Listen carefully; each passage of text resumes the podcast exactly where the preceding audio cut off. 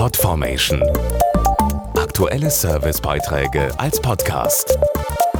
Regelmäßige Infos und Tipps aus den Bereichen Gesundheit und Ernährung. Am 14. November ist Weltdiabetestag.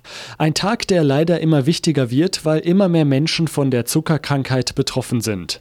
Zurzeit sind es in Deutschland allein 6 Millionen. Hinzu kommt eine Dunkelziffer von weiteren 2 Millionen.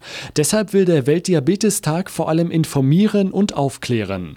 Sein aufrüttendes Motto dieses Jahr: Handeln Sie jetzt. Es sind schon beeindruckende Zahlen. Alle fünf Minuten wird bei 60 Menschen in der Welt Diabetes festgestellt. Insgesamt sind es geschätzte 245 Millionen.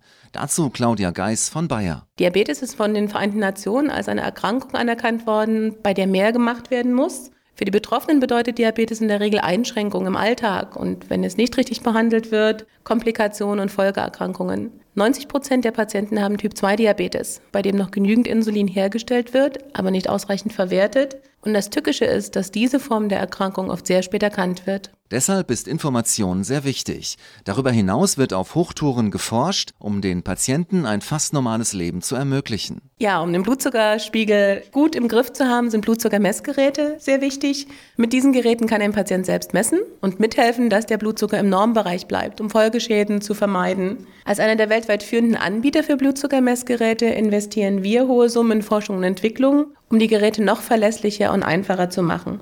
Hinzu kommen zahlreiche Kampagnen zur Aufklärung über Diabetes. Als beste Vorbeugung gilt es übrigens, etwas gegen einen wichtigen Risikofaktor für Typ-2-Diabetes zu tun, das Übergewicht. Und vielleicht ist das Motto dieses Weltdiabetestages Handeln Sie jetzt ein guter Anlass für den einen oder anderen, sich etwas gesünder zu ernähren, häufiger zu Obst und Gemüse zu greifen und sich vielleicht auch etwas mehr zu bewegen. Und das alles für die eigene Gesundheit.